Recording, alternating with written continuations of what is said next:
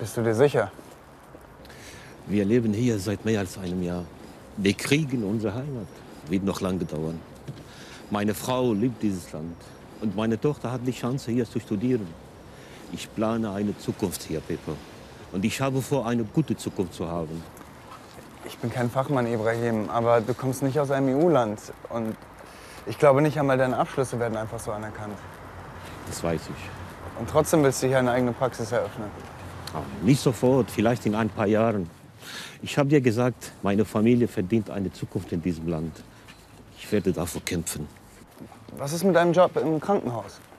Auch davor muss ich meinen Abschluss anerkennen lassen und Sprachprüfungen ablegen und als Mediziner neu zugelassen werden. Verstehe. Es gibt Bedarf in Deutschland. Es gibt viel zu wenige Hausärzte und ich hätte Zeit für meine Familie.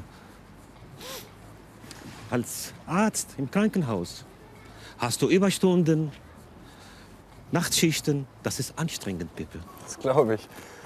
Ich muss mich um sehr viele Dinge kümmern und hoffen, dass mein Abschluss anerkannt wird. Dann muss ich Sprachprüfungen ablegen und vielleicht weitere Prüfungen absolvieren. Das kostet viel Zeit und Geld.